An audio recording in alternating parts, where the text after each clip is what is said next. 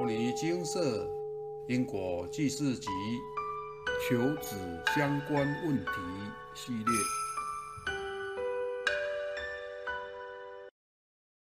辛苦求子却遇上外道。以下为一位有缘人分享：与先生结婚将近两年都没有怀上孩子，这段期间陆陆续续找了好几位中医师看过，但效果均甚微。后经请示求子需念经文各六百遍，于是便停止求医，将时间精力都放在念诵经文上。念完求子经文的第一个月，即想到七年前当地医院曾有一位比较厉害的退休返聘老中医师 A，于是便再次寻访调理了两个月，有看到效果，但仍然没有怀上。当时因求子心切，想早日怀上孩子，又经朋友介绍找了与 A 医生同科室的中医科主任 B，他是一位中医博士，虽然年纪轻轻，但是医术和医德均为人所称道。我第一次见到他，竟还有种似曾相识的感觉。吃了一个星期的药，马上感觉到身体有明显改善，从此以后就像上瘾一般，每周都去找他开药吃。后来我辗转得知毕医师在一家诊所看诊，从此我就去这家诊所治疗。调理到了第三个月，我的生殖系统总算是恢复正常了。为了早日怀孕，我继续让毕医师调理。一段时间后，我还是没有如愿怀孕。我想，也许是有其他干扰，于是田丹请示佛菩萨：一是否有新业力干扰？二是否能自然怀孕？因年纪大，不想再拖。若开示不能自然怀孕，就计划做试管婴儿。佛菩萨慈悲开示：一先生有一条新业力干扰，需诵经文各一百一十四遍。二能自然怀孕。当时还有三条业力在排队等候，于是按照开示顺序加紧诵经，再做少部分的功德转换。一个月后，发现自己竟然怀孕了。然而，怀孕初期的检验指标并不乐观，隐约感觉到随时有失去孩子的风险，内心非常的害怕，害怕失去辛苦怀来的孩子，更害怕孩子因为我们自身的原因累世的业力干扰而失去做人的机会。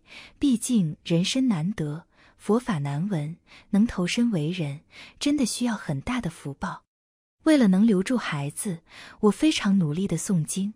并且常常跪着向经书中的佛菩萨像痛哭流涕的磕头，祈求佛菩萨帮忙留下孩子。后来佛菩萨在开示，胎气不稳系我与先生已开示却未消的业障在干扰，业障需速消。另前四世有一条重大的杀生业力，需诵六祖坛经两千六百部专案回向。非常感恩精舍佛菩萨、阿伯及义工师姐的帮忙。也感恩业主菩萨愿意耐心的等待我诵经还债。如今我已将近临产，从备孕、怀孕、保胎一路走来，母子均安。我本身有罹患肾病，且在两年前已回向圆满此病的业力，曾请示过是否能透过中医治愈此病。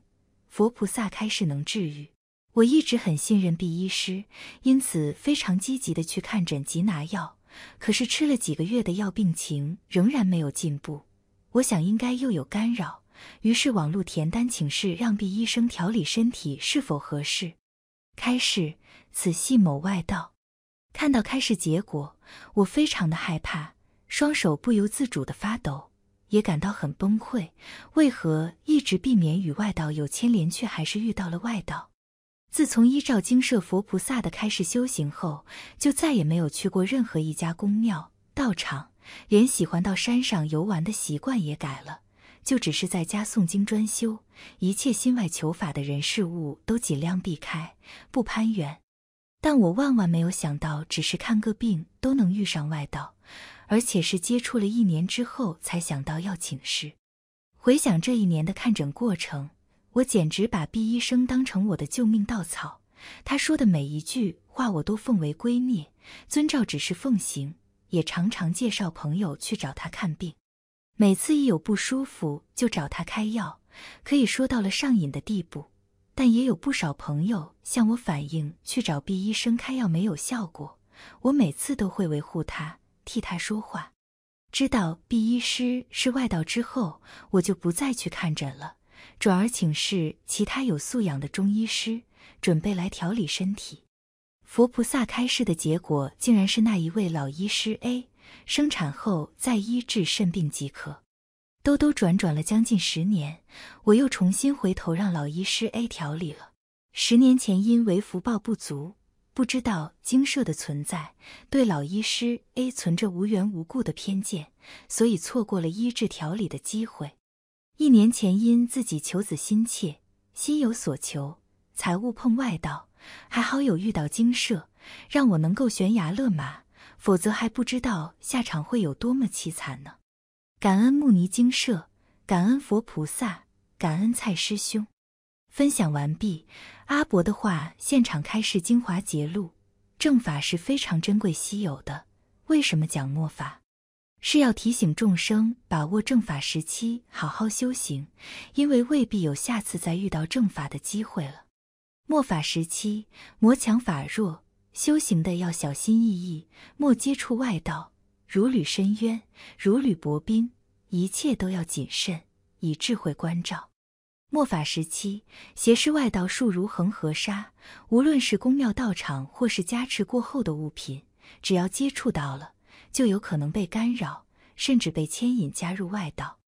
纪元转换时期，外道更加泛滥，生活中的食衣住行娱乐都有可能被污染。例如上述有缘人让有名的中医师调理身体，结果这位名医的背后竟然是外道。外道会污染药品和医疗器具，甚至干扰医师诊疗。在多重干扰之下，医疗可能会没有效果，甚至更严重。小编自己也有亲身经历，与各位分享。我是敏感体质，只要吃了被外灵污染、放黑气的食物，就会浑身不舒服、心悸、头痛、想吐等等。以前总认为自己的身体多病。虚弱所造成的，后来开始跟着精舍修行诵经，偿还了数十条业力之后，所有的病痛不药而愈，身体也越来越强壮。这时才发现，原来自己的体弱多病皆是业障干扰所致。谁叫自己过去是这么坏心，做了这么多的坏事？身体变强壮之后，吃到某几家店的食物还是很不舒服。而且会持续好几天。为了找到原因，我田丹请示佛菩萨，开始这几家店的背后是外道、外灵，还有宫庙，食品都被加料过了。看到开示，我才恍然大悟，原来这些店家的食品都被加料过了。吃了这些食品，等于把干扰和黑气吃下肚子里，难怪每一次吃都很不舒服。纪元转换时期，处处都是外道。处处都是干扰，但大家也不必过于恐慌。佛菩萨早就传授很有效的防身术给众生，让大家都能自己保护自己，不受外灵、外道的干扰与伤害。一精勤诵经，阿伯的话现场开示精华节录：修行若要真正获益，就要修正法，要诵持释迦牟尼佛的大乘经典，正法的经典。多念会产生正能量，念一遍就加持一遍白光或金光。修什么法门要用智慧判断。莫人云亦云，诵经会增加正能量的磁场，且在诵经时佛菩萨和护法都会前来巡视，更会在身上加持一层白光或金光。越努力诵经，加持的光越多，就如同金钟罩铁布衫一样，可以抵抗灵界的干扰。相关文章分享：威力无穷的金钟罩铁布衫，生活中到处都是外道。二、勤练银河大手印。银河大手印是释迦牟尼佛所传授排除外灵的方法，若能将其学通透，在人世间真的非常受用。小编常常被干扰到无法正常生活，所以就勤练银河大手印，自行排除干扰，生活才得以正常运作。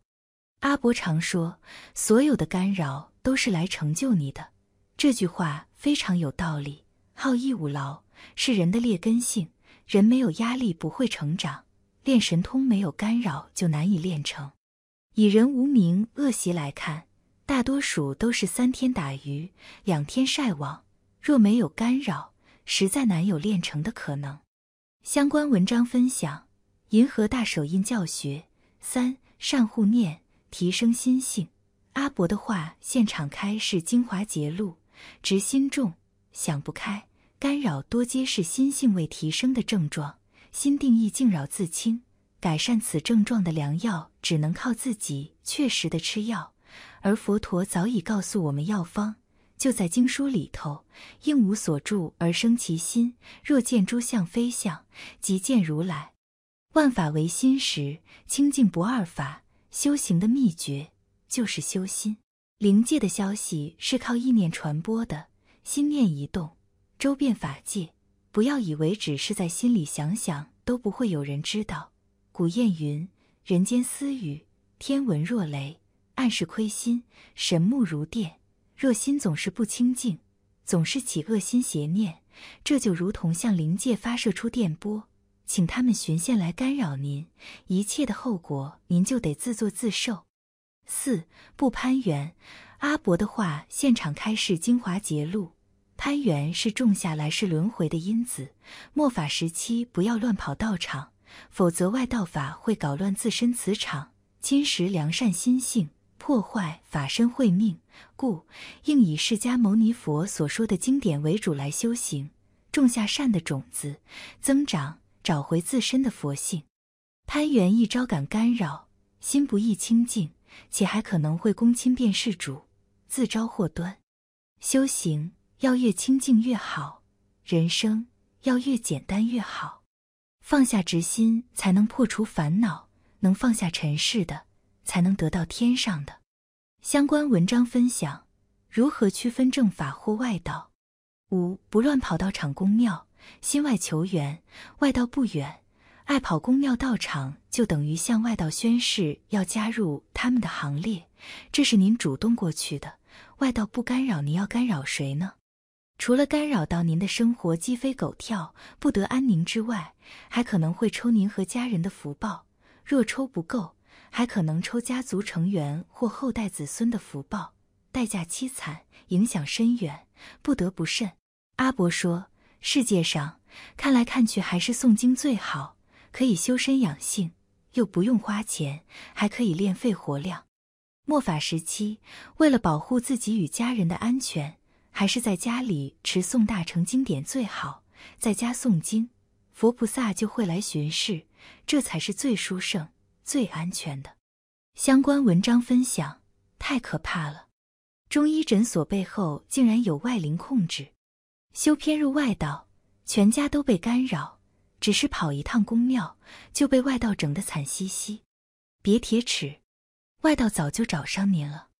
阿伯的话现场开是精华节录，个人吃饭个人饱，佛菩萨仅是指引方向，指导你如何走向光明的大道，而不是一步步的牵着你走，自己要学习独当一面，不然就难有成长的机会。如果你说我已在悬崖边，请菩萨救救我，其实自业自消，自性自度，真正可以救你的人。只有你自己，无法向外持求。佛助自助者，要自己先努力过，佛菩萨自有安排。大部分的修行人会被幻境幻觉所迷，以为有这些像就是修行的境界，其实不然。不要看到佛菩萨的相救信以为真，佛会幻化成妖魔，妖魔也会幻化成佛，这都是考你是否有正知正见。若被幻境迷惑，就会遭受外道干扰。禅宗说：“佛来佛斩，魔来魔斩，故不要执着于相，要如如不动，清净自在。佛助自助者，无论现在的生活有多么痛苦，多么悲惨，只要肯依照佛菩萨所开示的功课努力精进，命运一定能转变。没有慧根，也要慧根，跟着佛菩萨的脚步走，一步一脚印。”脚踏实地，您的人生路就会越来越清净光明，越来越平坦顺遂。南无本师释迦牟尼佛。摩尼经是经由南海普陀山观世音菩萨大士亲自指点，是一门实际的修行法门，借由实际解决众生累劫累世因果业障问题，治因果病。而将佛法落实到家庭生活中，普度慈航。我们不接受供养，不收钱，不推销，不强迫修行，只求能结善缘，解决您的问题。我们专解因果事件、因果问题，治因果病。无论感情、婚姻。家庭、事业、家族、身体、户籍、学业等问题，均能请示。有医生看到没医生，有神问到没神者，不妨一试。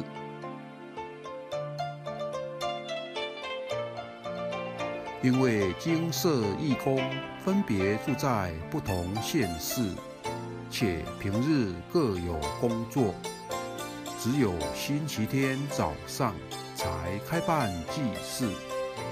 现场请示：台湾彰化县西周乡朝阳村陆军路一段两百七十一号。